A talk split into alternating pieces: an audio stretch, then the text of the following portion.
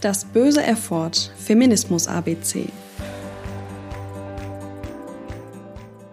Menstruation ist die erste Phase des Menstruationszyklus, in der Blut, Gebärmutterschleimhaut und Vaginalsekret zusammen mit einer unbefruchteten Eizelle ausgeschieden werden.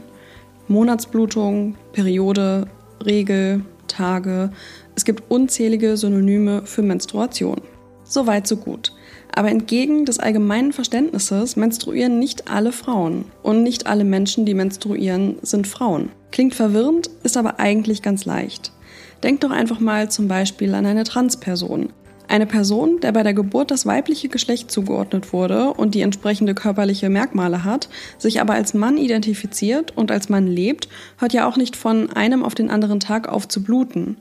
Genauso wie Menschen, die als Mann geboren wurden, aber als Frau leben und nicht menstruieren. Menstruation ist also nicht unbedingt ein Indikator für Weiblichkeit. Frauen sind ja auch in der Menopause, wenn sie also nicht mehr menstruieren, genauso Frauen wie vorher.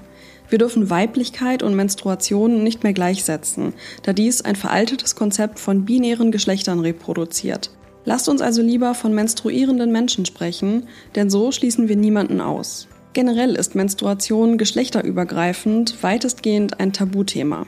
Menstruieren ist nach wie vor stark mit Scham besetzt. Die Vorstellung, während der Periode einen Blutfleck auf der Hose zu haben, treibt Menschen Angstschweiß ins Gesicht. Wie peinlich das wäre. Und mal ehrlich, wer von euch schmuggelt immer noch heimlich einen Tampon mit auf öffentliche Toiletten, sodass es ja keiner sieht, als würde man Drogen schmuggeln?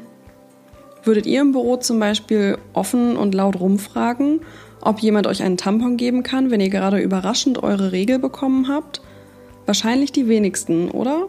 Gerade aufgrund der Tabuisierung des Themas gibt es noch so viel mehr über Menstruation zu sagen, was den Rahmen hier aber gerade sprengen würde.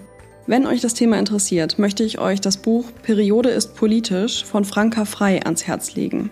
Ein sehr lehrreiches und gleichzeitig unterhaltsames Buch.